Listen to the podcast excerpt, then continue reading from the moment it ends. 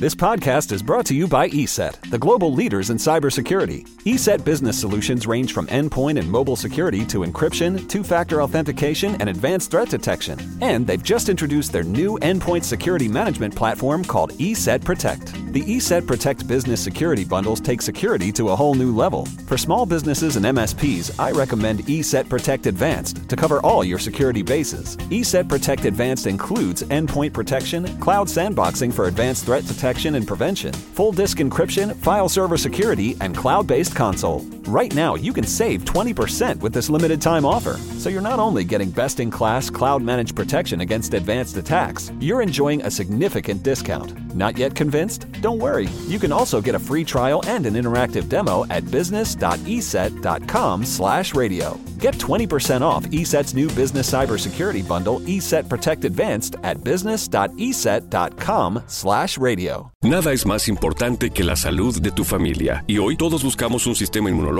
fuerte y una mejor nutrición. Es por eso que los huevos Egglands Best te brindan más a ti y a tu familia. En comparación con los huevos ordinarios, Egglands Best te ofrece 6 veces más vitamina D y 10 veces más vitamina E, además de muchos otros nutrientes importantes, junto con ese sabor delicioso y fresco de la granja que a ti y a tu familia les encanta. Todos queremos lo mejor para nuestras familias. Entonces, ¿por qué no los mejores huevos? Solo Egglands Best. Mejor sabor, mejor nutrición, mejores huevos.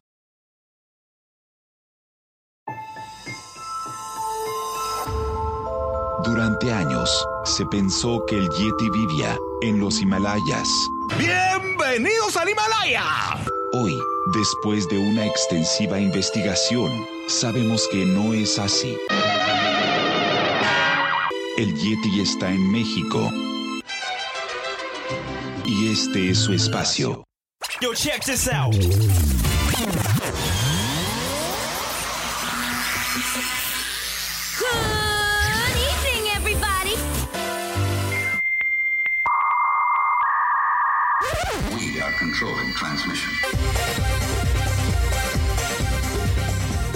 Estás escuchando la nueva temporada de La era del Yeti. Tecnología, Actualidad, arte, música, entretenimiento, sexualidad. Política. y mucho más. En este espacio, la era del Yeti.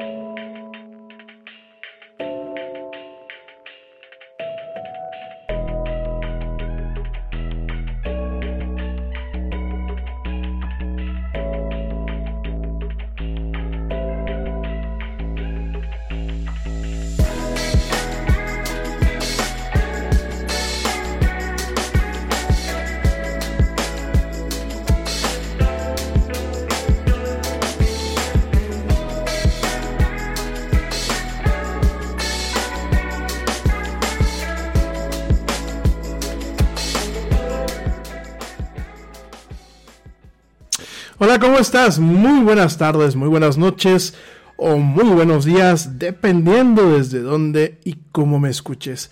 Como siempre, me es muy grato darte la bienvenida a esto que es la era del Yeti. Yo soy Rami Loaiza y bueno, es un tremendo gusto estar contigo hoy, lunes 7 de diciembre de este fatídico 2020, en este programa donde nos encanta hablar de actualidad, de tecnología y de muchas otras cosas más. Gracias de verdad que nos acompañas, a mí, eh, a un servidor y por supuesto a todo el equipo que formamos parte de esto que es la era del Yeti en esta emisión, en esta emisión en vivo a través de la plataforma Spreaker y de Facebook Live. Y también a ti que nos acompañas en diferido a través de Spreaker, pero también a través de Spotify, iHeartRadio, TuneIn, Deezer, Stitcher, Castbox, Pocket Cast, Amazon, las aplicaciones nativas de podcasting de Apple y de Google. Y bueno, todas aquellas plataformas en donde tú encuentras lo mejor, lo mejor de la palabra hablada en esta red. Ahí, ahí donde están los mejores contenidos de la red en cuanto a podcasting y programas pues de radio. Ahí, ahí se encuentra la era del Yeti. Mil gracias, mil gracias por acompañarnos. Una disculpa por la demora. No podíamos salir al aire. Teníamos algunos problemitas con el tema del internet. Sin embargo, bueno, aquí estamos, aquí estamos y vamos a estar platicando el día de hoy del movimiento cyberpunk. Este movimiento que, bueno, eh, me parece relevante volver a hablar de él, eh, por supuesto. Principalmente porque mucha gente eh, les da flojera regresarse hasta los programas más viejos de la era del Yeti que creo que por ahí hablamos no una, sino dos veces de este tema. Esto en primer lugar me parece que es un, un movimiento contracultural bastante interesante, por eso vamos a platicar hoy de él. Pero también la otra razón es porque el día jueves se lanza al mercado el juego Cyberpunk 2000, 2077, un juego que bueno lleva ya varios años en producción, ya el jueves hablaremos de él, pero que me parece relevante para saber realmente que inspiró al juego. El tema del cyberpunk, pues es un movimiento eh, literario, cinematográfico y contracultural real. Y por supuesto, bueno, inclusive ya hay algunas personas que empiezan a hablar del el movimiento post-cyberpunk, ¿no? Pero vamos a estar platicando este tema, sobre todo porque es muy relevante a, los temas que en ocasiones tratamos en la era del Yeti. Y mañana, mañana entre todas las notas que vamos a estar platicando, mañana vamos a estar platicando, eh, valga la redundancia, de eh, los niños de, de Pornhub. Eh, hemos estado platicando mucho de este sitio. De hecho, a veces nos lo agarramos un poquito de, broma, de cachondeo. Sin embargo, desafortunadamente hay algo que no está haciendo bien Pornhub. Mañana vamos a platicar un poquito acerca de este sitio en general. Yo sé que, bueno, pues es algo, un tema un poco polémico. Hablar de una plataforma que, bueno, pues se dedica a distribuir pornografía como tal. Tiene cosas buenas, eh, Pornhub, aunque no lo parezca, tiene cosas buenas. Sin embargo, pues mañana nos va a tocar platicar a la parte más oscura de esta plataforma. Y sobre todo, bueno, pues es un llamado de atención a las personas, a la gente, a que vuelvan a cuidar su privacidad. Pero bueno, esto y más mañana vamos a estar platicando. Hoy, por lo pronto, vamos a estar platicando de lo que es el movimiento cyberpunk. Probablemente no acabemos hoy, sobre todo porque estamos empezando tarde. Hoy el programa va a ser un poquito más cortito por ser lunes. Eh, traemos ahí algunos pendientillos, entonces no nos vamos a extender como solemos hacerlo.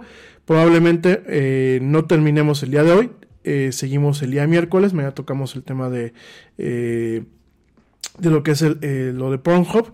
Y bueno, ya el jueves pues hablaremos de entretenimiento en general. Así para, pues para que no te lo pierdas y más o menos sepas cómo viene la semana en esto que es la era del Yeti.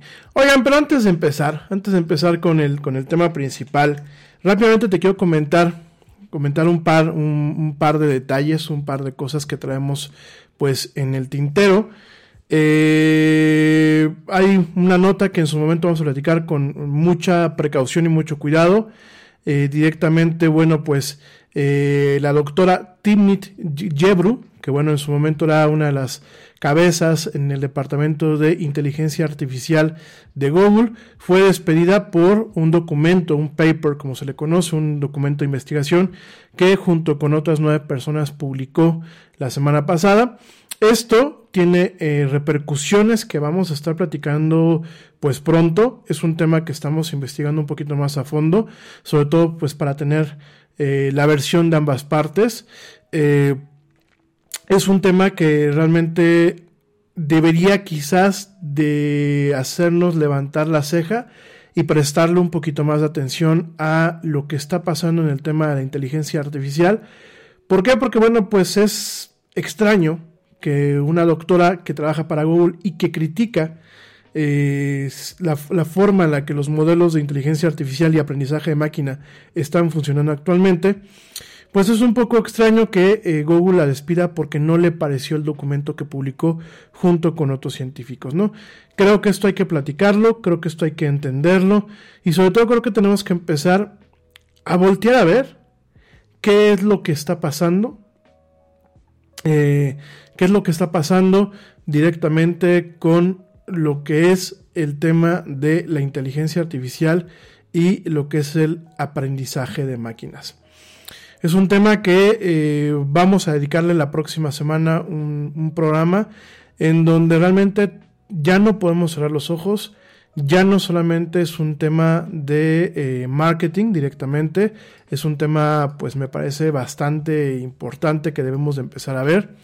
No, por supuesto, las máquinas todavía no empiezan a decirnos hola, ni a mandarnos, ni tenemos a Skynet en el plan de Terminator eh, encima de nosotros. Sin embargo, sin embargo, sí tenemos que empezar a ver sobre todo las implicaciones sociales del aprendizaje de máquina, los modelos del aprendizaje de máquina y lo que son las inteligencias artificiales. Principalmente muchas tienen sesgos, eh, tienen sesgos raciales, tienen sesgos eh, inclusive culturales y estamos diseñando pues programas que en algún momento pueden llegar a simular lo que es el pensamiento humano con prejuicios y con ciertas eh, con ciertos sesgos que pues definitivamente eh, no deberían de tener estas máquinas, ¿no? Entonces vamos a estar platicando estos temas la próxima semana. Sí te quiero comentar, sí te lo quise dejar muy claro, porque muy probablemente es un tema que va a empezar a hacer ruido, eh, aún en los medios pues que no, no, son especializados y que realmente debería de, de hacernos en el 2021 poner atención a qué carajos están haciendo las empresas en estos temas. Ya no solamente como un tema de marketing como lo maneja Apple, sino como algo más, ¿no?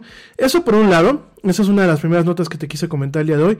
La segunda nota es acerca, lo vamos a platicar el jueves con mucha calma, pero acerca de eh, la semana pasada, no, la alcanzamos a platicar, pero eh, Warner Media, lo que es pues la, este mega conglomerado de entretenimiento, la semana pasada anuncia y hace un anuncio muy puntual en donde dice que todas sus películas del el 2021 van a ser estrenadas el mismo día, tanto en las salas de cines como en streaming para lo que es su plataforma HBO Max.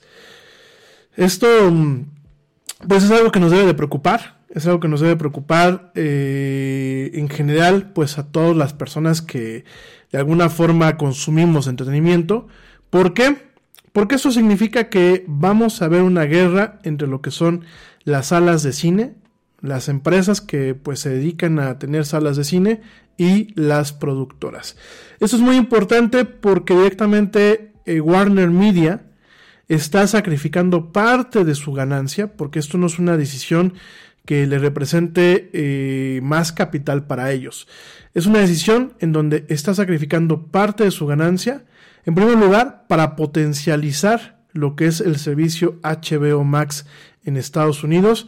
Muy probablemente el año que viene eh, regrese, llegue a América Latina lo que es HBO Max. Pero sobre todo es, pues de alguna forma, una reacción a una situación actual y futura que es el tema de la pandemia. Es decir, Warner Media reconoce que el año que viene, a pesar de las vacunas, a pesar de muchos eh, avances que pueda haber en torno a controlar lo que es esta pandemia, pues definitivamente Warner Media dice, yo no voy a correr muchos más riesgos, no voy a dejar de cumplir lo que son a lo, mejor algunos compromisos que puedo tener con eh, las salas de cine. Sin embargo, pues entrada yo voy a lanzar dentro del mismo paquete de suscripción y por un, y por un mes voy a lanzar todas las películas que se estrenen el mismo día en las salas de cine como en streaming. Eso es un tema que lo vamos a platicar con mucha calma el jueves, pero es un tema que debería pues a empresas como Cinépolis y como Cinemex realmente tener muy preocupadas porque eso puede realmente generar una catarsis en la forma en la que se consume el cine. Ya Disney yo jugó sus primeras fichas, de hecho bueno pues este fin de semana se estrenó Mulan en Disney Plus. Eh, de hecho, no la terminamos de ver la güerita y yo, pero me parece que la película eh, live action de Mulan, la verdad, pinta muy bien. Es una película eh, muy bien ejecutada, muy con algunos toques de este cine de cuerdas de Hong Kong y de cine chino. Con una fotografía que me recuerda mucho a la casa de las espadas este, voladoras. Eh, con un, tratamiento de la historia de Mulan que realmente se aleja de lo que es la caricatura y se acerca pues realmente a una producción un poco más para adultos. Y definitivamente este, pues este paso que dio Disney de no estrenarla directamente en, en los cines como tal, sino de lanzarla en su momento en Disney Plus, obviamente con un costo eh, prácticamente casi de 30 dólares antes de que llegara aquí a México y América Latina, eso fue en Estados Unidos, con un costo de, eh, pues, este, un, premium que si te pones a verlo, más o menos te puede costar lo que te, te cuesta una ida al cine, con la única ventaja que la puedes ver cuantas veces tú quieras. Ya hizo ese movimiento, lo estamos viendo pues ahora aquí en América Latina con Mulan, que pues realmente su estreno pasó sin pena ni gloria. Eh, lo vamos a ver con el musical de Hamilton, que también pues directamente se, va a la plataforma de Disney Plus. Y pues ahora pues HBO, lo que es Warner Media como tal, que es la empresa madre, pues les dice, ¿saben qué? Cines, aguas, porque yo el próximo año estreno todas las películas directamente en mi plataforma. Ya este año tenemos pues eh, casi a finales de diciembre que se estrena Wonder Woman en 1984 directamente en lo que es la plataforma de HBO, eh, HBO Max, por supuesto aquí en México pues pienso yo que se va a estrenar directamente en los cines, ya que no se llegó a ningún acuerdo todavía aquí en México para permitir este estreno dual, tanto en la plataforma de streaming como pues directamente en las plataformas, eh, perdón, en, las salas de cine. Sin embargo, pues eh, en Estados Unidos sí se da este estreno también en HBO Max. Te lo repito, bueno, pues estás pagando una membresía. En Estados Unidos creo que HBO Max está en 16 dólares. Y ya con eso vas a poder ver Wonder Woman y en su momento el año que viene pues vas a poder ver The Matrix 4, eh, vas a poder ver pues todos los estrenos, todos los estrenos que se están planteando eh, lanzar, que estaban originalmente planeados para el cine, pues también en el tema del streaming, ¿no? Entonces, esto es un tema que vamos a estar platicando. Eh, AMC, que es una de las grandes empresas de cine eh, allá en los Estados Unidos, también es tiene una, parte productora, que es la parte que produce eh, The Walking Dead, pero AMC pues ya pegó el grito en el cielo, ya ha iniciado negociaciones o por lo menos pláticas con Warner Media sobre pues estos temas. Yo no creo que Warner Media eh, pues eche para atrás. Y bueno, hay muchas repercusiones que habrá que platicar el próximo jueves sobre estos temas. Me pareció muy puntual comentártelo. También este fin de semana, ya nos vamos a un corte, pero este fin de semana, pues SpaceX lanzó una segunda cápsula Dragón a la estación espacial. También ya platicaremos en su momento de este tema. Por supuesto que fue un lanzamiento eh, exitoso. Y eh, pues también lo que es la sonda espacial, o bueno, sonda lunar Chang 5 eh, de China, pues directamente, aparentemente, está haciendo una misión exitosa, ¿no? Realmente la, eh, pues, la idea es que esta sonda aterriza en la Luna, tome muestras y regresa a la Tierra con estas, estas muestras de lo que es la Tierra lunar, ¿no? Entonces, bueno, esto es muy, muy interesante. Eh, simultáneamente, la sonda Hayabusa 2 eh, japonesa logró aterrizar este fin de semana en el desierto australiano después de eh, pues eh, obtener pequeñas muestras del asteroide Ryugu, ¿no? Vamos a estar platicando todo esto en la semana, pero bueno, quise comentarte esas notas rápidamente y nos vamos rapidísimamente a un corte. Te recuerdo nuestras redes sociales para que no dejes de entrar en contacto con nosotros. En Facebook nos encuentras como La Era del Yeti. En Twitter nos encuentras como arroba el Yeti oficial. Y en Instagram nos encuentras como arroba la era del Yeti. No nos tardamos, ya volvemos. No te desconectes, sigue escuchando esto que es La Era del Yeti.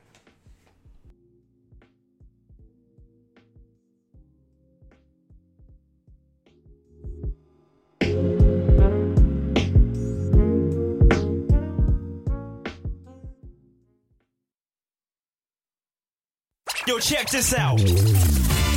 Este corte también es moderno. No te vayas.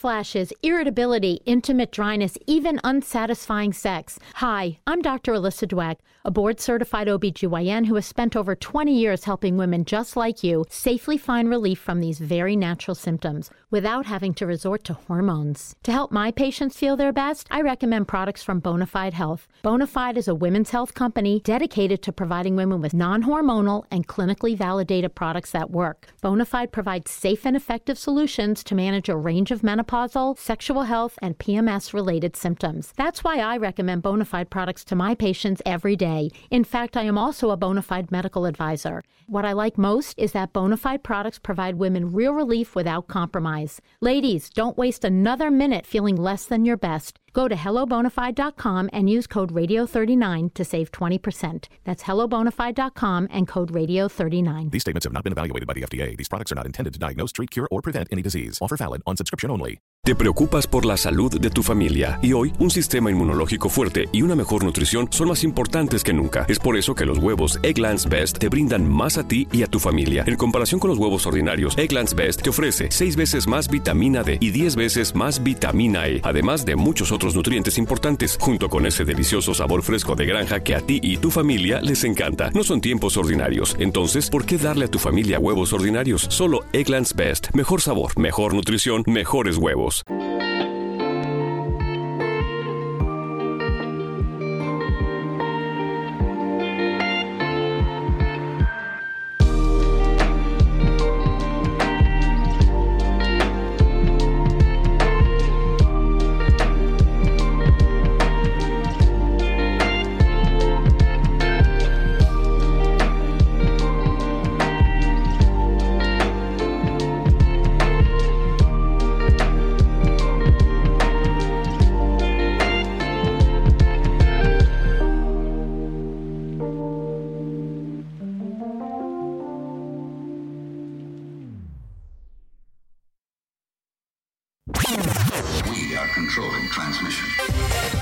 Ya estamos de vuelta en la era del Yeti.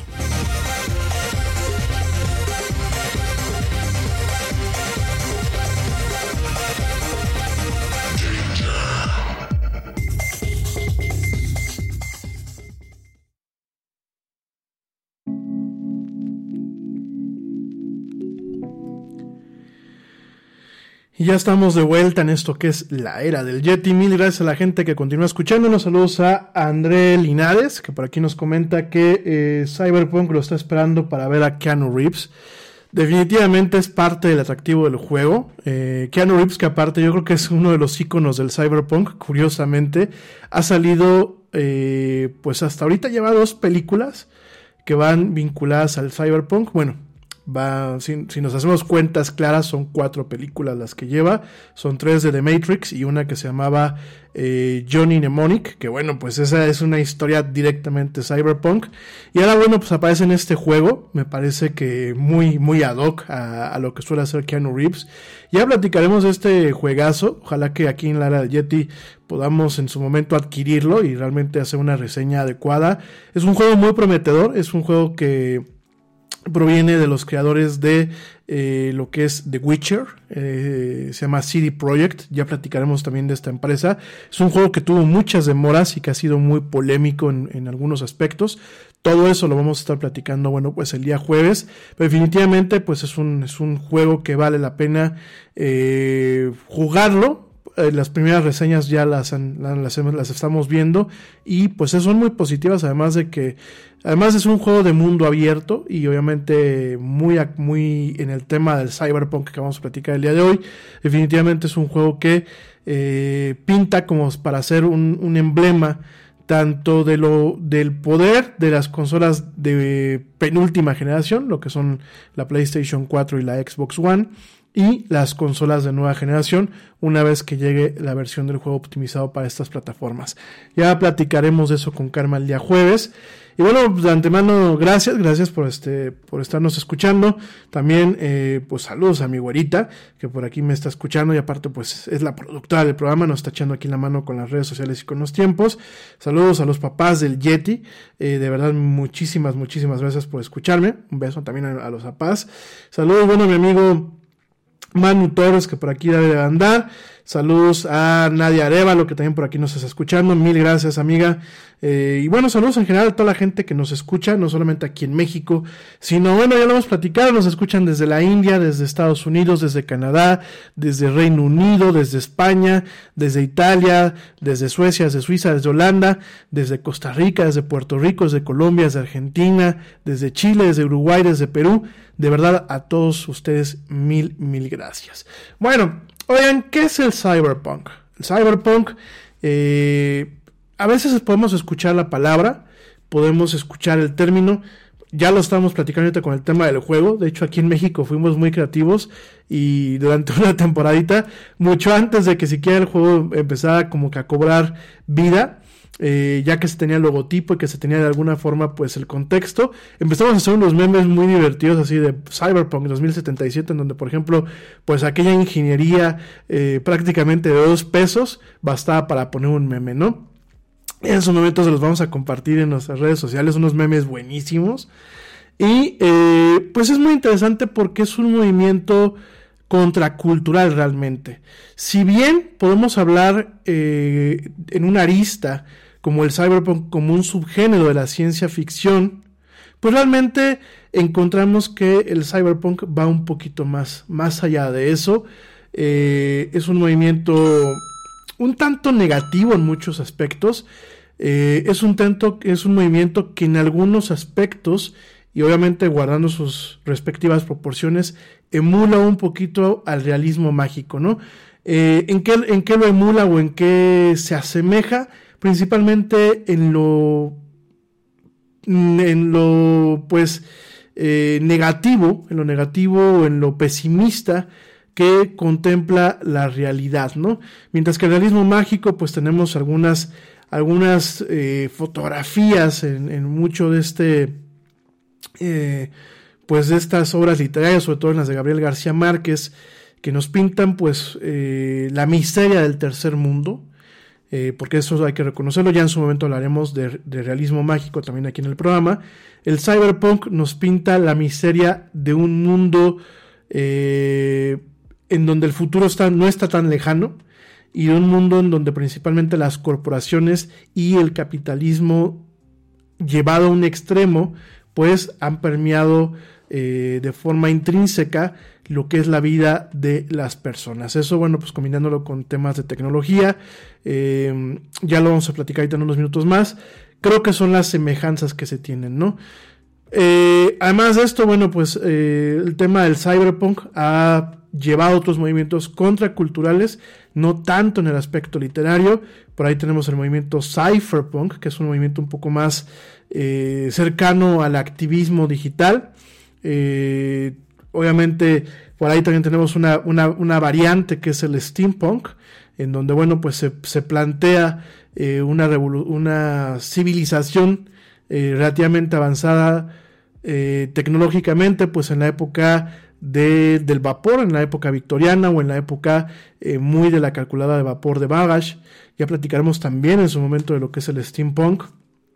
Pero bueno, de entrada al cyberpunk pues intenta plasmarnos una realidad en donde la tecnología y las grandes corporaciones pues se han comido directamente lo que es eh, a la especie humana, ¿no? Como tal, como tal el cyberpunk pues para empezar a definirlo, es un subgénero de la ciencia ficción que pues abarca un futuro distópico que suele enfocarse en una combinación pues de la baja vida y la alta tecnología. Eh, prácticamente todos los protagonistas de las novelas del cyberpunk son personas que son vagabundos, que son criminales, que son gente que a lo mejor la, vida no les ha tratado muy bien o sencillamente pues son víctimas de las circunstancias, ¿no? Eh, al respecto, bueno, inclusive ya ah, hay mucha gente que se hace el planteamiento de que el cyberpunk, pues de alguna forma se quedó en lo que son las distopias corporativas y de neón, ¿no? De hecho, mucho del paisaje gráfico del cyberpunk tiene letreros de neón, tiene anuncios por todas partes, tiene este toque de una industrialización llevada al extremo, ¿no? Además de revoluciones tecnológicas que pues prácticamente han en algunos escenarios roto con la delgada línea entre lo que es la humanidad y la posthumanidad. De hecho, hay muchos relatos del movimiento cyberpunk que abordan un, un panorama posthumanista. Ya platicaremos también en unos minutos de eso. Entonces, pues realmente eso es lo que es el cyberpunk como tal. Eh, es un, digo, pues es un, eh, un movimiento contracultural, aunque parte de la premisa de que es un movimiento, eh, un subgénero de la ciencia ficción, donde encontramos pues esta combinación de lo que es la vida baja o la, la vida pobre, si digámoslo así, y la alta tecnología, encontramos avances tecnológicos y científicos pues que yo me acuerdo que hace algunos años los veía y decía, esto no va a pasar, y sin embargo el término ciberespacio, que hoy conocemos, proviene justamente del entorno del cyberpunk, ¿no? También encontramos eh, ciertos aspectos como la inteligencia artificial, como los, eh, la, cibernética, encontramos muchas partes en donde, bueno, los personajes pueden llegar a utilizar eh, prótesis, prótesis cibernéticas. también encontramos, bueno, pues una yuxtaposición con esta parte del avance desmedido tecnológico con pues un rompimiento, un cambio radical del orden social, ¿no? Eso es muy curioso. Y es muy curioso porque de alguna forma, si bien no hemos llegado al extremo del cyberpunk como vienen en las novelas, en las películas, en los juegos o en los libros, definitivamente estamos viviendo un poquito acerca de esto. Estamos viendo un crecimiento desmedido en el, entorno tecnológico. Estamos viendo a grandes corporaciones como Apple, como Google, como Facebook, eh, como Amazon, pues prácticamente adueñándose de cada aspecto de nuestras vidas. Pero por otro lado, no vemos un aumento en el tema de la riqueza eh, de las personas, ¿no?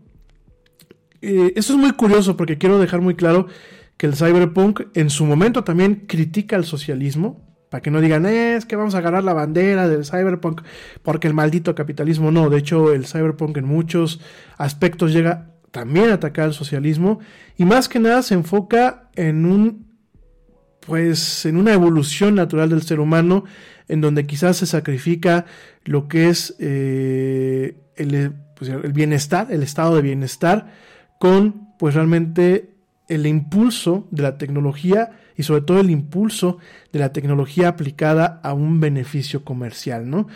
Em, esto sería como que la esencia del cyberpunk, ¿no? De ahí vienen muchos cuadros de reflexión o muchos escenarios de reflexión. Eh, encontramos un, lo vamos a platicar en unos minutos más, encontramos inclusive cyberpunk en donde se plantea la cuestión pues prácticamente platónica de qué nos hace ser humanos y cuál y en qué momento eh, dejamos de ser humanos, ¿no? Hay muchos ejercicios que inclusive parten de ejercicios eh, filosóficos o ensayos filosóficos, sobre todo pues muy con el toque de René Descartes, que en su momento, bueno, pues ya también platicaremos de él. No nos va a dar tiempo en este programa, pero René Descartes yo me anticiparía que como filósofo dejó ciertas estructuras de pensamiento para lo que es el cyberpunk y algunas de sus historias, ¿no? En donde realmente nos preguntamos, y te voy a dar un ejemplo, ¿no? Si en un escenario ficticio del cyberpunk uno sube, sube su conciencia a una computadora, que bueno, eh, con algunos avances nuevos en la tecnología, pues quizás este tipo de situaciones estén a 20 o 30 años de distancia, ya no a un tema totalmente imposible, ¿Qué pasa con esta copia que está en una máquina?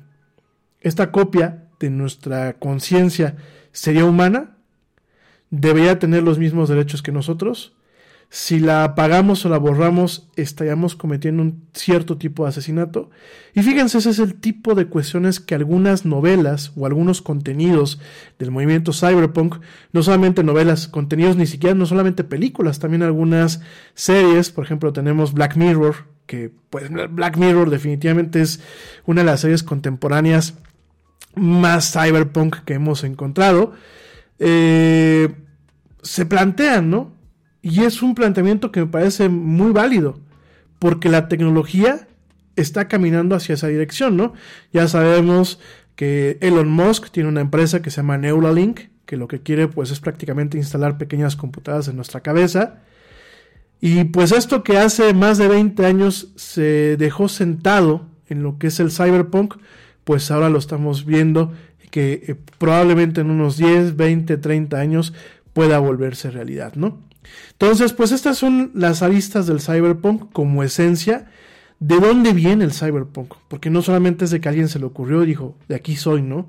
¿De dónde viene? Mucho de este cyberpunk ni siquiera proviene de lo que es el movimiento en esencia, sino proviene de algo que se le conoce como el movimiento literario de la nueva ola o el New Wave, que bueno, es un movimiento que estuvo muy en boga entre 1960 y 1970, cuando escritores como Philip K. Dick, que bueno, eh, es muy curioso porque una novela de Philip K. Dick fue la base, bueno, una novela no, ahorita vamos a platicar también de él, eh, varias novelas de Philip K. Dick han sido base para poder hacer películas que hoy en día están consideradas como parte del movimiento cyberpunk.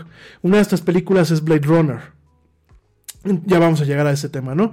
Pero realmente fue eh, las bases, las bases del cyberpunk se plantearon en el movimiento en el, New Wave o de la nueva ola entre 1960 y 1970, en donde, bueno, pues el señor Philip K. Dick, eh, Roger Zelazny, John Brunner, J.G. Ballard, eh, Philip José Farmer y Harlan Ellison examinaron el impacto de la cultura de las drogas, la tecnología y la revolución sexual, mientras que evitaron las tendencias utópicas de la ciencia ficción.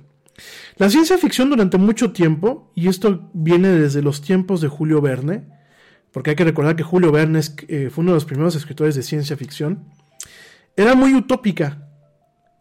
A pesar de que en novelas como Brave New World de este señor Huxley encontramos pues distopias en donde pues realmente lo bonito del futuro deja de ser bonito en un punto.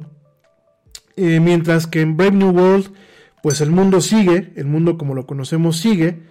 Eh, hay muchas eh, novelas de ciencia ficción y muchos, inclusive muchas películas de ciencia ficción que de alguna forma pues pintaban utopías y pintaban utopías que a lo mejor se encontraban en peligro durante un momento y al final del día recuperaban el camino, ¿no? Lo vimos, por ejemplo, con muchas eh, novelas de Asimov.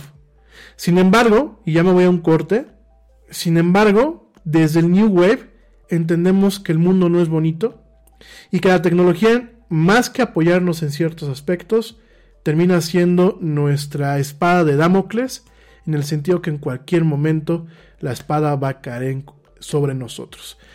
Entonces, esto es muy interesante, te lo vamos a platicar. Me voy rapidísimamente un corte.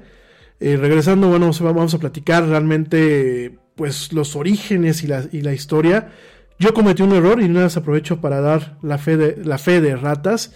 Eh, Bruce Sterling y William Gibson son los padres del cyberpunk contemporáneo y son grandes exponentes, sin embargo, su creador, digámoslo así, es otra persona. Pero eso lo vamos a platicar regresando de este corte. Espero que te esté gustando el programa.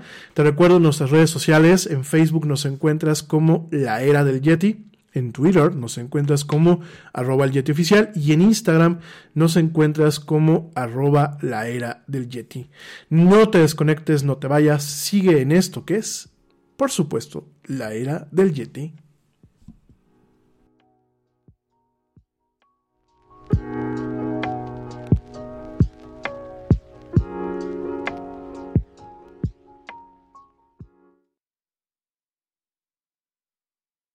Yo, check this out. Este corte también es moderno. No te vayas.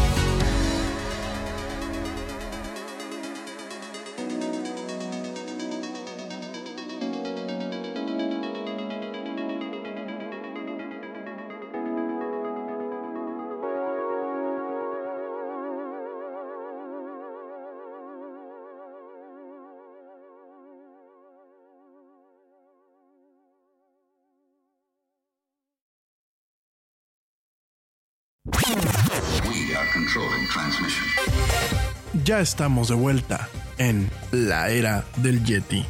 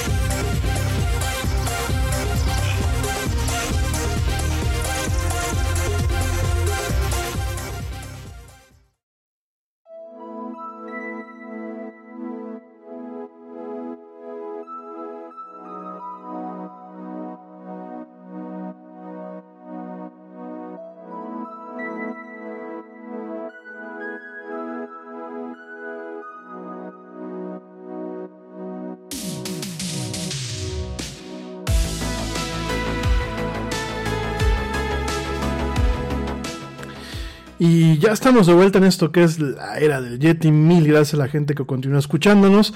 El sound. Te preocupas por la salud de tu familia y hoy un sistema inmunológico fuerte y una mejor nutrición son más importantes que nunca. Es por eso que los huevos Egglands Best te brindan más a ti y a tu familia. En comparación con los huevos ordinarios, Egglands Best te ofrece 6 veces más vitamina D y 10 veces más vitamina E, además de muchos otros nutrientes importantes, junto con ese delicioso sabor fresco de granja que a ti y tu familia les encanta. No son tiempos ordinarios, entonces, ¿por qué darle a tu familia huevos ordinarios? Solo Egglands Best. Mejor sabor, mejor nutrición, mejores huevos.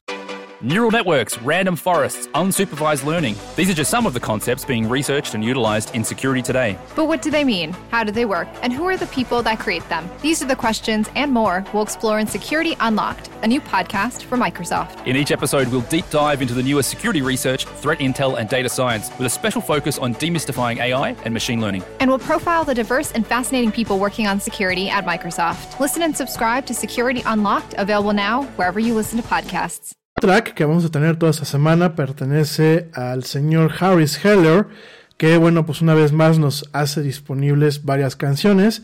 Esto es de la playlist Streambeats Synthwave y bueno, pues directamente va muy de la mano de lo que es el movimiento Cyberpunk, también lo vamos a platicar en unos momentos más. Pero bueno, gracias al señor Harris Heller que bueno, nos, nos hace el favor de eh, prestarnos esta música para poderla utilizar en este programa. Eh, te estoy compartiendo eh, la lista, la playlist directamente en nuestras redes sociales para que la escuches, la descargues y la goces en Spotify. Bueno, oigan pues, eh, ¿qué es el tema de, de, del cyberpunk? ¿no? Ya te platicé un poquito acerca de lo que son su esencia, cuáles son sus pilares, cuáles de alguna forma pues son sus antecedentes. Eh, platicábamos que bueno pues el New Wave, eh, el movimiento New Wave de la nueva ola, pues es como que el antecedente principal a lo que es el cyberpunk. En cuanto a los cómics, porque no solamente es un tema literario como lo platicamos, sino un tema un poco contracultural, algunos temas del cyberpunk empezaron a aparecer desde 1970. Eh, uno de ellos, por ejemplo, pues es el cómic del juez Dredd o del Judge Dredd, esta película que en su momento estelarizó eh, Silvestre Stallone y que bueno, después sacaron una película adicional que se llama Dredd. Es muy interesante este tema en donde como las ciudades llega un momento en que se volvieron mega ciudades, se acabaron pues de alguna forma las naciones como las conocemos hoy y tenemos un tema en donde la justicia pues tiene que de alguna forma eh, redefinirse para atender las necesidades de ese entorno. En el caso de el juez Dredd o Judge Dredd, pues eh, los jueces son eh, pues funcionarios de la policía que no solamente son oficiales o no solamente son oficiales de campo en el, en el, en el tema policíaco, sino también son, pues como su nombre lo dice, son jueces capaces de dictar eh, un veredicto y dictar sentencia en tiempo real, que pues prácticamente cuando un juez eh, te dictaba sentencia y sobre todo el juez Dredd, pues era que estabas en serios aprietos, ¿no? Fíjense nada más, esto fue en 1977. Eh, por supuesto, no podemos olvidarnos de Neuromancer, que bueno, ya lo platicaremos en algunos minutos más. Y bueno, pues también encontramos el tema del el manga, el manga japonés, que en 1982, fíjense, precediendo a lo que, digámoslo, fuera los grandes exponentes del cyberpunk, en 1982, Katsushiro Otomo, que bueno, pues si eres fan de ese tipo de medios, te suena el nombre, Katsushiro Otomo crea una serie de, de manga, perdón, que se llama Akira, que bueno, Akira es es para un programa de, de la era Yeti específicamente, porque tanto el manga como el anime tienen muchísima, muchísimo, muchísima tela de donde cortar y muchísimas cosas muy interesantes. Y por supuesto, pues la adaptación eh, del anime en 1988 sobre lo que es eh, Akira. Si tienes Netflix, te recomiendo que la veas. De verdad eh, es una joya el anime. Es una joya del cyberpunk también. Y sobre todo es una joya de animación, puesto que Akira utiliza varias técnicas que en su momento fueron revolucionadas por nada más y nada menos que Walt Disney. Entonces ya platicaremos, digo, habrá que hacer un programa exclusivo para platicar de Akira y de platicar de todo, porque desde la banda sonora, la animación, los temas y el mismo manga, pues es muy interesante, ¿no? En el caso de las películas, pues encontramos lo que es Blade Runner de Ridley Scott. Eh, ya platicaremos de eso. Y definitivamente, pues ahorita tenemos de todo un poco con el tema de, lo que es el cyberpunk, ¿no? Pero bueno, realmente, ¿qué es eh, o cuál es una de las grandes premisas del cyberpunk? Al respecto, pues el autor Lawrence Pearson comenta que para definir el contenido y lo que es el ethos o la razón de ser del cyberpunk, se maneja el de que los personajes clásicos del cyberpunk son personas marginales, eh, son pues definitivamente gente pobre, gente eh, que ha sido pues de alguna forma renegada, eh, son solitarios, que bueno pues prácticamente viven en el filo de la sociedad y de la economía, en futuros totalmente distópicos, donde la vida diaria ha sido impactada por el cambio tecnológico tan rápido, una esfera de información computarizada y la modificación invasiva del cuerpo humano. Eso lo dijo en su momento Lawrence Pearson, ¿no? Realmente, pues creo que la realidad, y sobre todo después de este 2020, eh, vivimos, vivimos en un entorno donde tenemos un futuro totalmente distópico en muchos aspectos, que definitivamente ha sido impactado por el cambio tecnológico tan abrupto y tan rápido. Creo que aquí, pues falta, basta voltear a ver los dispositivos móviles, basta voltear a ver a, las redes sociales y que pues definitivamente eh, coexiste con una esfera gigante de información computarizada. En este caso, bueno, pues eh, hay que ver todo lo que se tiene colgado en la red. Eh, ¿Qué nos falta nada más? Bueno, pues realmente nos falta el tema de la modificación invasiva al cuerpo humano, ¿no? Todavía no nos podemos poner implantes este, para conectarnos al Internet directamente con el cerebro. Todavía no tenemos el nivel de prótesis que aparecen en muchos de estos eh, de estas novelas. Inclusive no, todavía no se tiene pues el tema de la ingeniería eh, médica o bioingeniería para hacer modificaciones más extensivas en, en el cuerpo humano, ¿no? Eh, pero bueno, ya vamos para allá, ¿no? El cyberpunk como tal eh, se centra en los conflictos entre inteligencias artificiales, hackers y megacorporaciones, en lo que pues, suele ser una tierra de un futuro no tan lejano. Eh, a diferencia de lo que es la ciencia ficción dura, o bueno, no dura como tal, la ciencia ficción pura, perdónenme, utilicé mal un término, a diferencia de la ciencia ficción pura, eh, donde, bueno, hablemos, hablamos de la colonización, colonización de la especie humana de, pues, lo que es el sistema solar o las galaxias. Eh, este tema totalmente, pues, muy lejano, como por ejemplo eh, las novelas de la Fundación de Isaac Asimov o estas novelas de Dune de Frank Herbert, que por cierto el año que viene nos toca ver una película que pinta, pinta está bastante bien.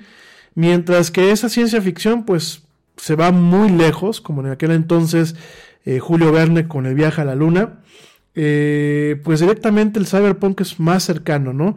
Es más, más inmediato y es muy curioso ver pues que estas distopias post-industriales en donde realmente la tecnología ha permitido que se vuelva el mundo un capo de cultivo para eh, ciertos beneficios, obviamente en, el tema de estar totalmente comunicados o totalmente digitalizados, pero también pues plantea una fermentación cultural en donde la tecnología se utiliza eh, de formas que nunca se anticipaban por sus inventores originales. En este caso hay una frase eh, muy clásica de Neuromancer, de William Gibson, en donde dice, la calle encuentra sus propios usos para las cosas, y creo que lo estamos viviendo, y lo hemos vivido a gran escala con la armamentización de las redes sociales para fines políticos. Y otro punto que tiene todos estos escenarios del cyberpunk es que pues hacen una remembranza a lo que es el film noir, ¿no? A este tema de las obras de detectives, de, eh, pues por ejemplo, eh, técnicas propias de este tipo de películas, de este tipo de situaciones, en donde pues eh, vemos cuestiones netamente propias de estas novelas detectivescas, donde vemos propiamente estas novelas eh, pues muy puntuales, muy, muy singulares, en donde hay un tema de detectives, el detective usualmente pues es una persona oscura, es una, una persona que vive entre lo legal y lo ilegal, que vive usualmente en la pobreza y que inicia un viaje en donde muchas veces no gana ni pierde, sencillamente continúa su existencia, ¿no? Eso es lo que muchas veces plantea el cyberpunk, eso es lo que quizás veamos en el juego que se va a presentar y eso es lo que hemos visto en películas como Blade Runner, ¿no? En donde al final, pues el personaje de Harrison Ford, pues no, no vemos un, un avance en su vida, no vemos un, un, un, caminar hacia otra parte, sino lo vemos en un contexto en donde quizás se queda estático, ¿no? bueno, por lo menos en lo que es el corte original, porque bueno, de Blade Runner, que también es una película que nos tocará platicar en un programa en específico, Blade Runner hace una película con muchas diatribas, eh, hace una película que además de todo, pues ha tenido diferentes cortes, el corte de la productora, el corte del director, el corte corte del director, y bueno, así, y una secuela que pues de alguna forma se ancla en una versión de Blade Runner que pues prácticamente no se vio eh, directamente por parte del público, ¿no? Entonces, bueno, esto es lo que es el cyberpunk como tal, cuáles son sus orígenes, pues lo platicamos en donde realmente proviene de lo que es eh, la ciencia ficción de la nueva ola, del New Wave. Yo creo que uno de los principales padres del cyberpunk, me atrevo a decirlo, es Philip K. Dick, Philip K. Dick es un señor que ya platicaremos también de él en un programa específico para él. Y perdón que tenga que estar haciendo estas acepciones, pero es que son temas que realmente no me darían tiempo de platicar, ni aunque durara tres horas la era del Yeti. Philip K. Dick es un escritor, bueno, fue un escritor porque ya falleció. Eh, fue un escritor que, eh, junto con Timothy Leary, junto con Roger Zelazny, junto con Harold Ellison, pues les entró una onda eh, un tanto psicodélica. Fueron escritores que mezclaron la ciencia ficción con el consumo de drogas, principalmente lo que es el LSD. En el caso de Philip K. Dick, pues me atrevo a pensar que el señor escribía mientras se ponía sus gotitas de LSD en la lengua y escuchaba a The Doors este, de fondo. Me atrevo a pensar que Philip K. Dick eh, tuvo ciertas visiones eh, una de las anécdotas que me gusta platicar eh, cuando hablo de este personaje es que en algún momento él tuvo una especie como de epifanía en donde pues no sé si fue una mala reacción de una anestesia, una mezcla de todo lo que se metía o realmente vio algo que a lo mejor nosotros no estamos viendo, pues tuvo una exégesis, así le llaman, de hecho hay un libro que se llama La exégesis de Philip K. Dick que publican pues prácticamente su familia y la gente de sus herederos, en donde el señor pues alcanza a ver cosas que quizás eh, son muy de la ciencia ficción, algunas otras pues tienen cierto sentido, Pero lo que a mí más me impacta, y no te voy a dar detalles ahorita de eso porque sería desviarnos a un tema totalmente, pero lo que más me impacta es que en esta epifanía que tuvo, en donde pues prácticamente ocho horas se la pasó alucinando de una forma continua, él se entera que, su, que uno de sus hijos tenía un problema con una, pues una especie de hernia que podía en algún momento pues ser eh, peligrosa para su vida. Entonces este señor pues obstinado y obsesionado empieza a llevar a, varios médicos a su hijo, algunos no le dan el clavo, hasta que un médico le manda a hacer varias pruebas y detecta justamente el problema que a él le ha notificado bueno, una, una inteligencia pues de alguna forma superior que en sus libros le llama Valis. Entonces, este es un señor muy, bueno, fue un señor muy, eh, muy curioso. Eh, tuvo novelas totalmente avasalladoras. Eh, me quedo mucho con Ubik, que es una novela que es como un rompecabezas. Vale la, pena leerlo. Pero dentro de las novelas que él crea, y algunas que se van directamente a lo que es el movimiento cyberpunk o que lo cimientan, una se llama Los androides sueñan eh, Ovejas Eléctricas, que bueno, pues es la base de Blade Runner. O sea, Blade Runner de Ridley Scott surge de esta novela de, bueno, no es una novela, es un relato corto. Surge de este relato corto del señor Philip K. Dick, que se llama Los androides sueñan ovejas eléctricas. Y eh, Minority Report, que nos tocó verla eh, con Tom Cruise hace algunos ayeres, prácticamente hace 18 años, que sigue siendo una joya. Eh, Minority Report también viene justamente en un relato corto del señor Philip K. que se llama Reporte Minoritario, ¿no? Eh, que también pues nos plantea un entorno totalmente cyberpunk, ¿no? Por un lado, en el tema de Blade Runner, nos plantea el tema de androides que prácticamente son humanos, los replicantes. Eh, se hace una, una pregunta platónica acerca de qué nos define como seres humanos. Eh, de hecho, el final, el final, uno de los finales de Blade Runner es muy poético, con la la, última actuación de este señor Roger Hadger, que aparte ya platicamos también de él. Eh, y por supuesto, pues de alguna forma marca o define este, esta búsqueda de algunas partes del cyberpunk por tratar de entender la definición del ser humano en sus múltiples aspectos, no solamente el ser humano de carne y hueso, sino el ser humano modificado de forma extensiva, ya sea por la cibernética, modificado de forma extensiva por la bioingeniería o sencillamente la pues la conciencia del ser humano cargada en una computadora.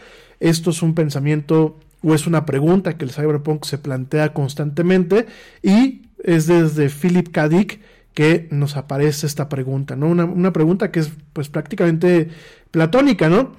Eh, todo esto, bueno, pues con el impacto de la cultura de las drogas, la tecnología, la revolución sexual, el estilo avant-garde, influenciado, bueno, pues por la generación eh, Beat, obviamente con los trabajos de William S. Burroughs, también un poco con el tema del, del dadaísmo, en algunos aspectos inclusive un poco el tema del surrealismo, eh, el estridentismo.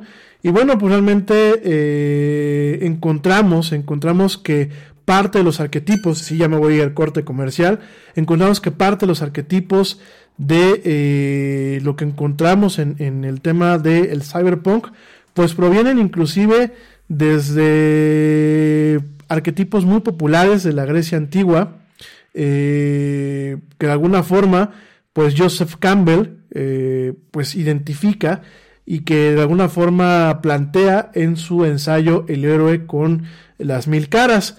De hecho, te recuerdo que, bueno, pues Joseph Campbell es el que de alguna forma define lo que es eh, el camino del héroe o la jornada del héroe, en donde muchos relatos eh, tienen una, serie de movimientos eh, literarios que pues de alguna forma encajan en este en este camino del héroe, ¿no?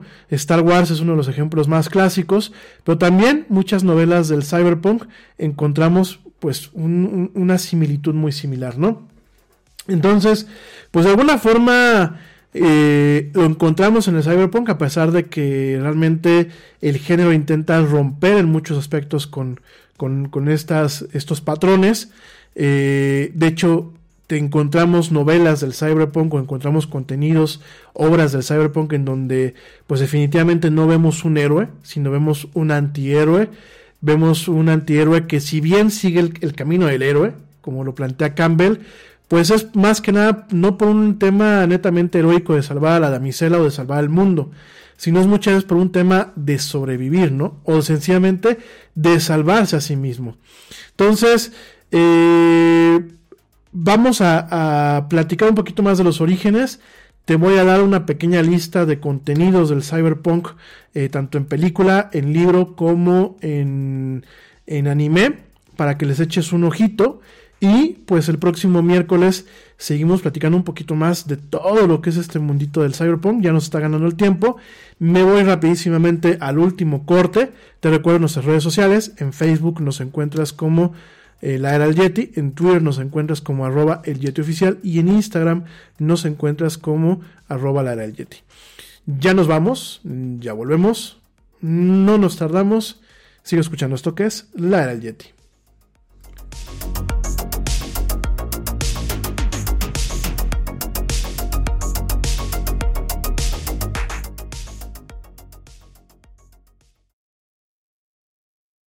Yo, check this out. Este corte también es moderno. No te vayas.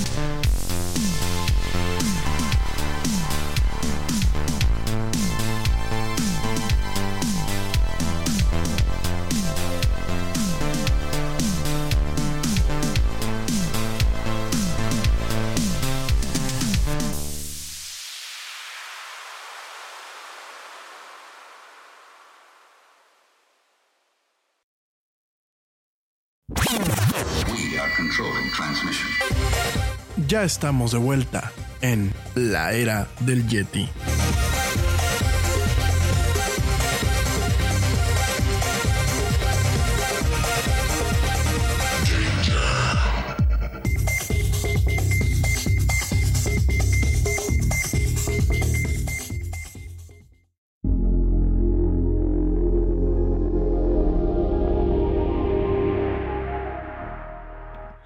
Saludos y bueno, perdón, ya estamos de regreso aquí en la del Yeti.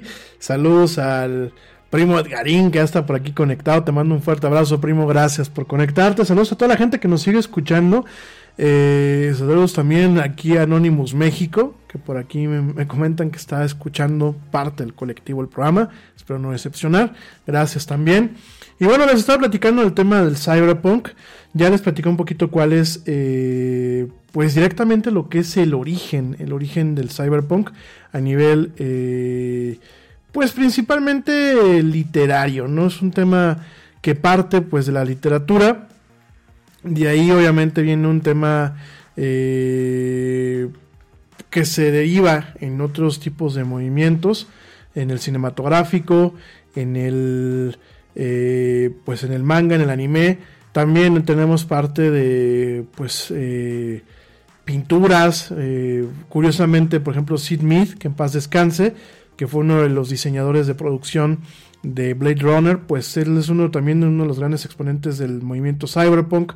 Actualmente tenemos a un chavo sueco, eh, que ahorita se me fue el nombre, dispénsenme, que pues aunque plantea a Suecia en 1980 con tecnología fuera de, fuera de lo común y de hecho, bueno, hay una, hay una, mm, una serie de Amazon eh, directamente basada en sus libros, hay un video musical eh, dirigido por él que tiene ese tema cyberpunk totalmente. Se me fue el nombre, dispénsenme, eh, no lo apunté y la verdad no me acordaba de él hasta que empecé a platicar del tema, pero bueno, lo voy a platicar con más calma el miércoles, el video se los voy a compartir en, en las redes sociales.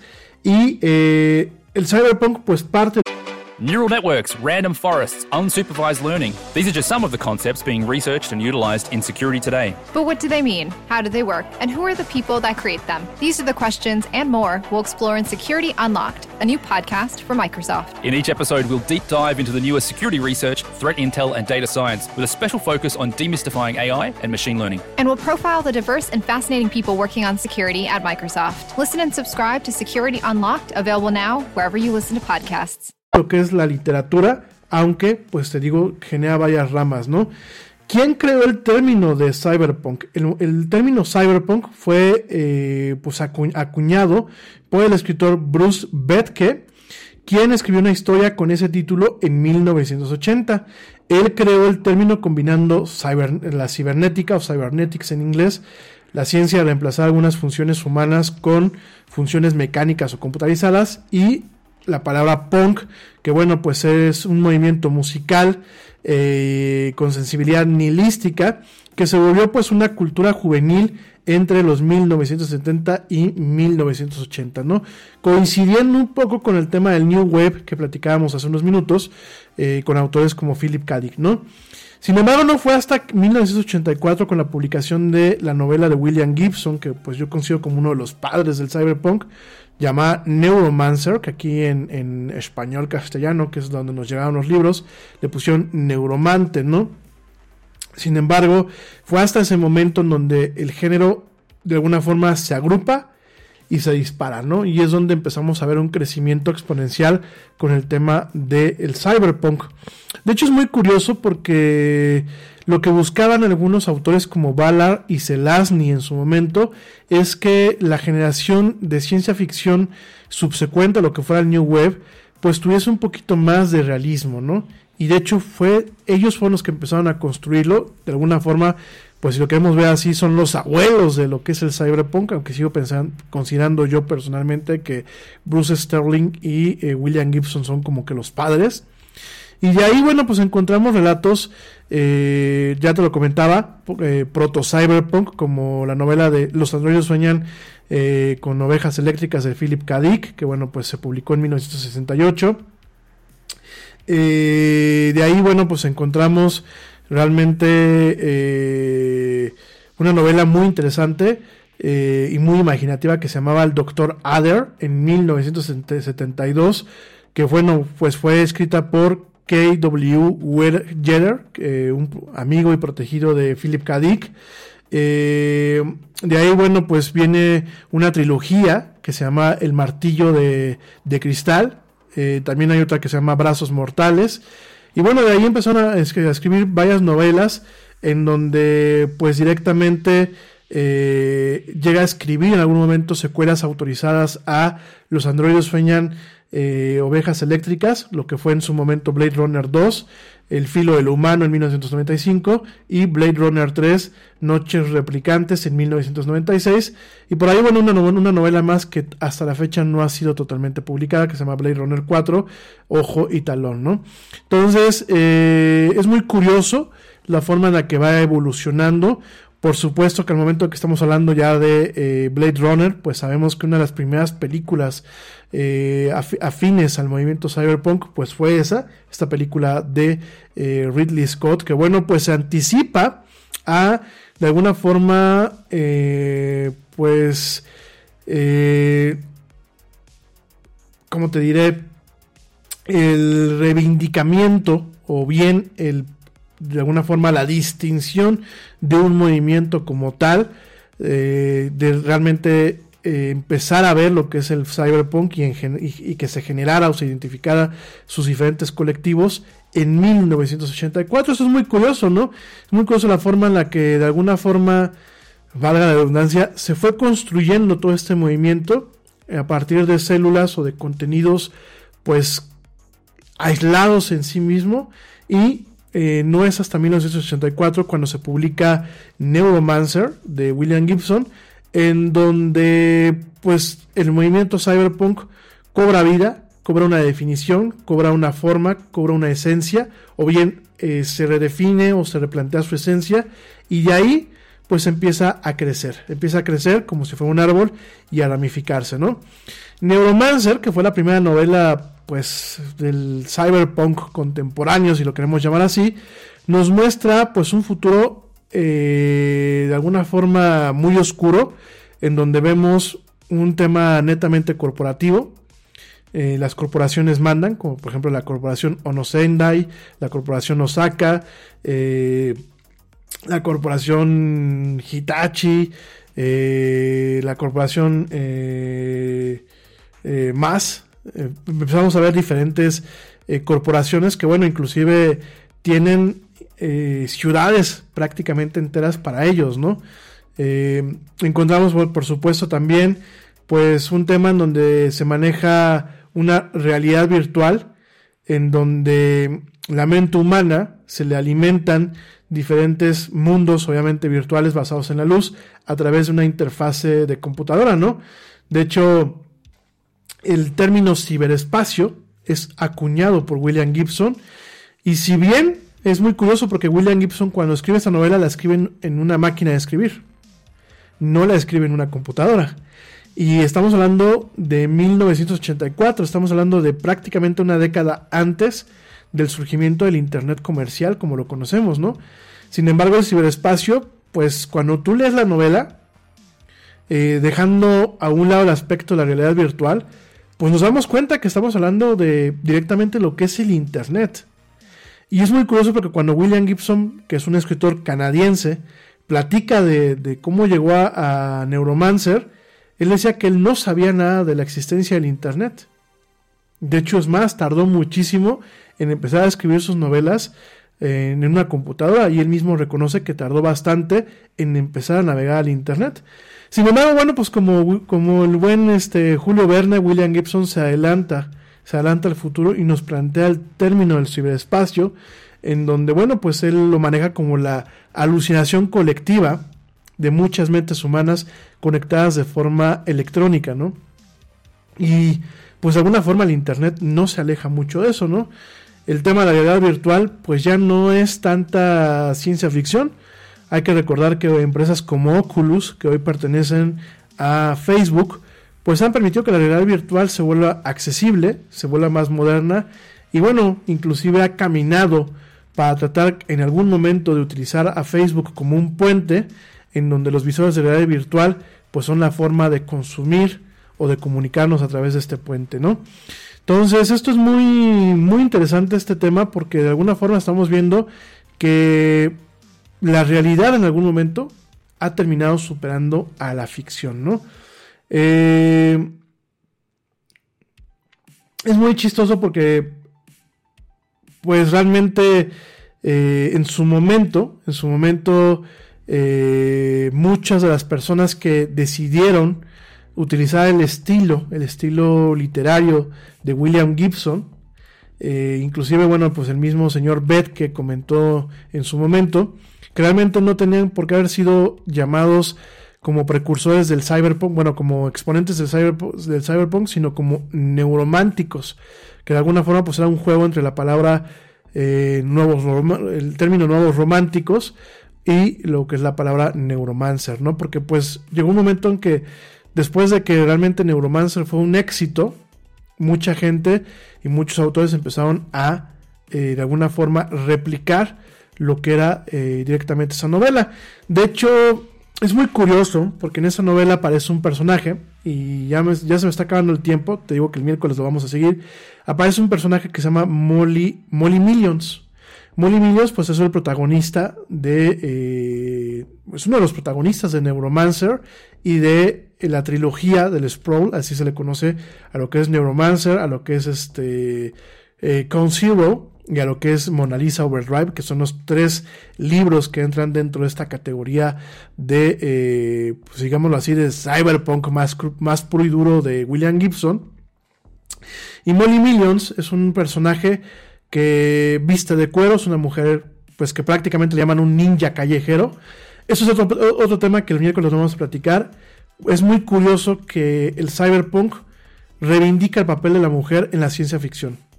Mientras que muchos relatos de ciencia ficción la mujer es secundaria, en el caso de muchos cyberpunk encontramos a la mujer como un protagonista que aparte eh, no solamente potencializa las habilidades del protagonista principal, sino que de alguna forma es en muchos aspectos su salvador, ¿no?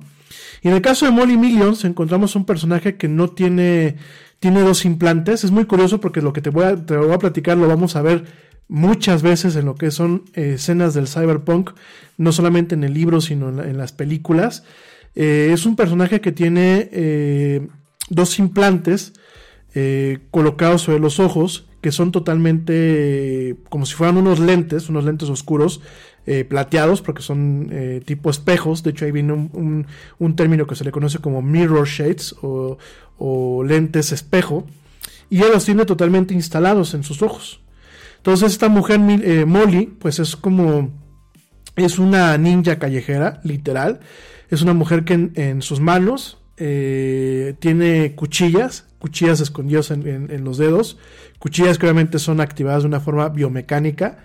Y es una mujer que pues prácticamente le salva la vida a Case, que es el protagonista eh, de Neuromancer le salva la vida y se vuelven en algún momento su guardaespalda. Y llega un momento en que el papel de Molly eh, es, importante porque pues ella es la que ejecuta muchas de las cosas. Mientras que Case pues es un hacker, un hacker venido a menos, un hacker que por traicionar a uno de sus clientes eh, lo dañan, lo, drogan y lo dejan tullido prácticamente y lo dejan con la imposibilidad de conectarse al ciberespacio. Eh, Molly, pues es de alguna forma quien lo rescata, es quien se alía en algún momento, quien en, durante buena parte del relato se vuelve su guardaespaldas y por supuesto llega un momento como buena novela del film noir en donde Molly sigue su camino y Case pues bueno sigue, sigue con su vida, ¿no?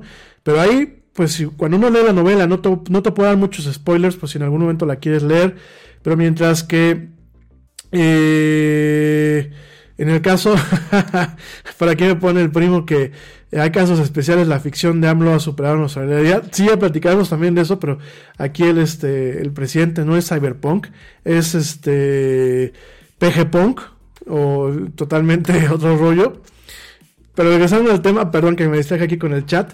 Regresando al tema, pues encontramos a, Molly como moralmente como un personaje eh, importante y que aparte nos marca una guía de cómo una mujer dentro del cyberpunk debe de comportarse. Y lo encontramos esta representación y, cuando yo, yo me acuerdo que cuando yo leí eh, Neuromancer, la leí después de ver este Matrix. Cuando vemos Matrix, vemos el personaje de Trinity con sus lentes oscuros, que aparte los, eh, el, uso del lente oscuro con el acabado de espejo, que por ejemplo lo encontramos en un personaje como Morpheus en la primera película, cuando se sienta con Neo y, les, en el sillón, en este sillón, en este escenario, en donde le dice, en una mano tengo una cápsula roja, en la otra tengo una cápsula azul, y le echa todo este rollo de, ¿qué pensarías si te dijera que lo que tú vives, pues no es lo que, tú, lo que realmente es la realidad? Eh, Trinity la vemos varias veces con estos lentes. Es como un término, es como una. De alguna forma es como una evocación a, diferentes preguntas platónicas sobre la realidad, ¿no? Y en este caso, en el caso de, Neuromancer, Molly Minions eh, utiliza estos lentes de alguna forma para dar una ambigüedad del personaje ante el lector y plasmar lo que sería pues eh, una mujer que no, nunca te va a ver con los ojos directamente, ¿no? Sino que lo que tú ves en los ojos de esa mujer es el reflejo de, de, lo que está viendo, ¿no? El reflejo de, estos, de estas ópticas, ¿no? Que tiene muchos significados y tiene mucho, eh, mucha relevancia en el contexto del cyberpunk, ¿no? Y más adelante, pues encontramos a Trinity, que cuando tú lees la descripción de Molly y lees la descripción de Trinity, es el arquetipo desde el tema del, cabello corto, el cabello negro, eh, la figura escueta, esta capacidad de pelear, de ser un ninja callejero, lo encontramos y vemos que los Wachowski pues directamente se centraron en el arquetipo de la mujer guerrera, en este caso Molly de Neuromancer de William Gibson y lo plasmaron directamente en Trinity en este papel este pues totalmente eh, llevado a la, pantalla grande por Carrie Ann Moss, ¿no? Que bueno, el año que viene nos toca ver la cuarta película de Matrix. Ya, ya me voy, ya nos ganó el tiempo, pero déjame, te repito que este programa lo vamos a continuar el día miércoles. Si lo quieres llamar así, pues esa es la primera parte de este programa sobre Cyberpunk. El próximo miércoles lo vamos a continuar. Pero déjame, te comento rápidamente.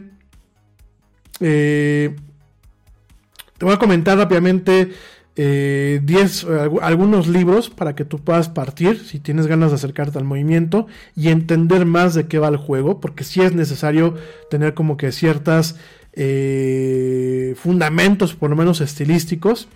Te comento pues rápidamente, creo que el, primer, el primer libro que yo te recomendaría pues definitivamente es Neuromancer o Neuromante como, como viene aquí en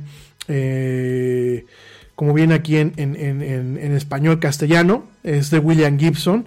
El siguiente libro se llama Los androides sueñan de ovejas eléctricas, que también, bueno, en algunas ediciones, sobre todo en algunas ediciones castellanas, nos aparece como eh, Blade Runner como tal. El otro libro, que es un libro un poco más contemporáneo y que, bueno, Netflix hizo una serie basada en este libro, se llama Altered Carbon, de Richard K. Morgan.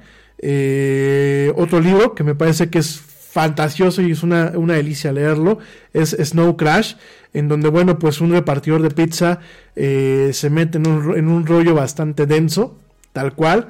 Eh, Ghost in the Shell, ya lo platicamos en su momento, pero Ghost in the Shell, el manga del anime, lo vamos a platicar el miércoles porque el anime en sí mismo es una joya y es una joya sobre la, sobre la cual se inspiraban las hermanas Wachowski para hacer Matrix. Pero bueno, Ghost in the Shell de Masamune Shiro, pues es un manga clásico que es netamente cyberpunk. El otro manga es Akira de Katsushiro Tomo. Eh, definitivamente eh, tenemos también otro libro de eh, bastante interesante que se llama Zion de Joan de Vinch que bueno pues es, es un libro para adultos jóvenes pero realmente tiene mucho el tema de lo que es el cyberpunk. Otro libro que me parece que es importante mencionarlo, que es parte del el movimiento nuclear del cyberpunk, es de Bruce Sterling, que es otro, otro de los padres del cyberpunk, se llama Schismatrix, que bueno, aquí en Schismatrix, eh, Bruce Sterling pues toma el futuro cercano del cyberpunk eh, de Neuromancer y lo lleva un pasito más adelante a un futuro donde empieza a haber una colonización espacial un poco más eh, menos romántica, eh, más apegada a lo que es la ciencia ficción dura y en donde pues dos facciones, una facción que se encarga de bioingeniería y otra facción que se encarga de todo lo que es la cibernética, pues luchan, luchan por dominar de alguna forma el sistema solar, ¿no?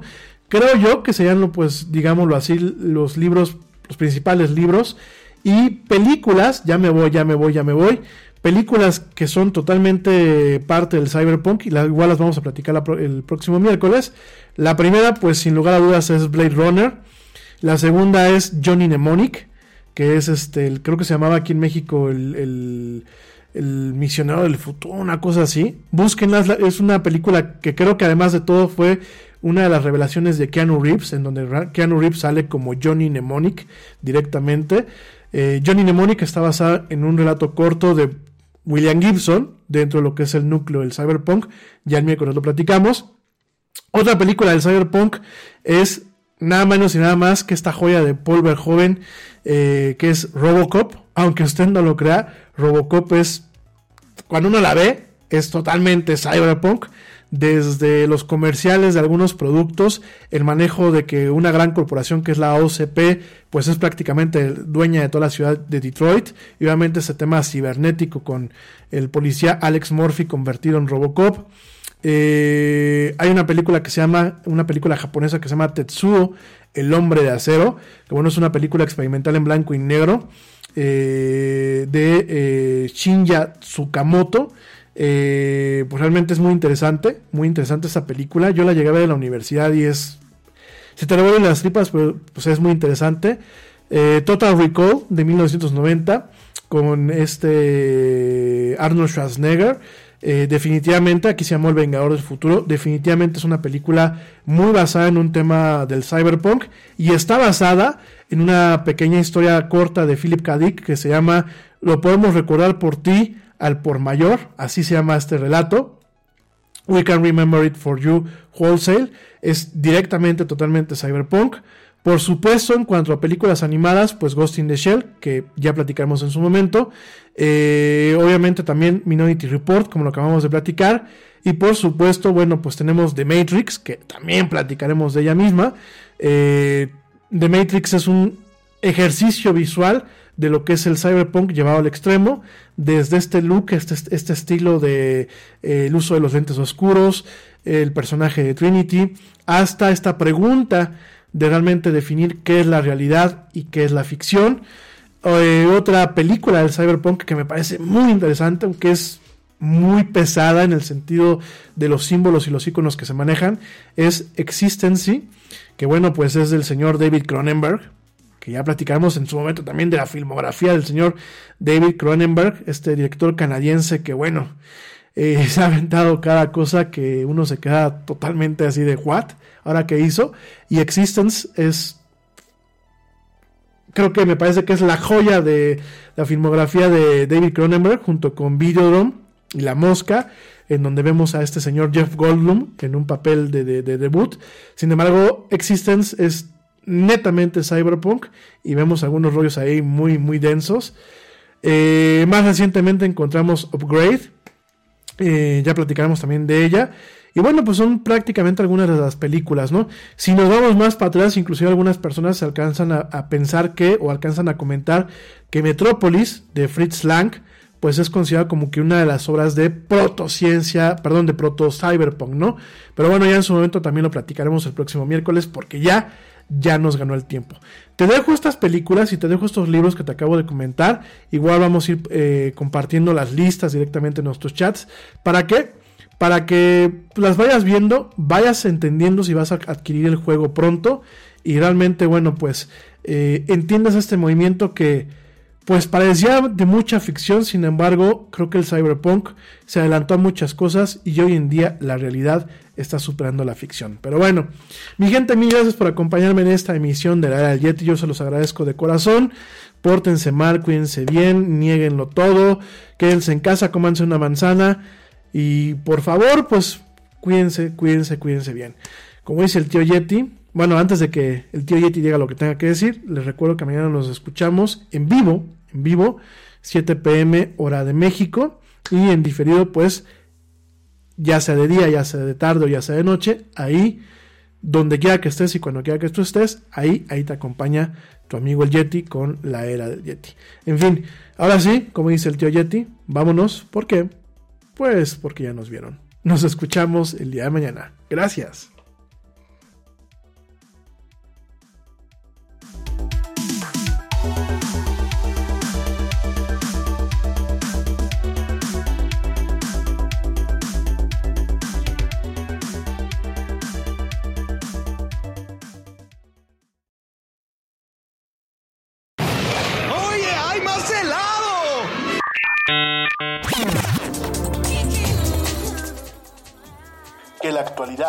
No te deje helado. Te esperamos en la siguiente emisión de La Era del Yeti.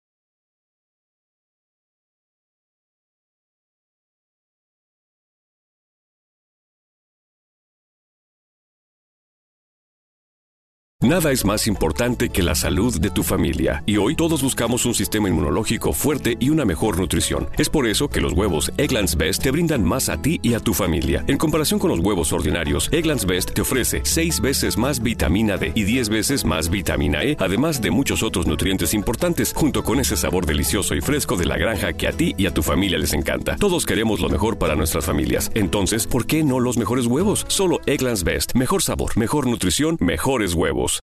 Neural networks, random forests, unsupervised learning. These are just some of the concepts being researched and utilized in security today. But what do they mean? How do they work? And who are the people that create them? These are the questions and more we'll explore in Security Unlocked, a new podcast from Microsoft. In each episode, we'll deep dive into the newest security research, threat intel, and data science with a special focus on demystifying AI and machine learning. And we'll profile the diverse and fascinating people working on security at Microsoft. Listen and subscribe to Security Unlocked, available now wherever you listen to podcasts.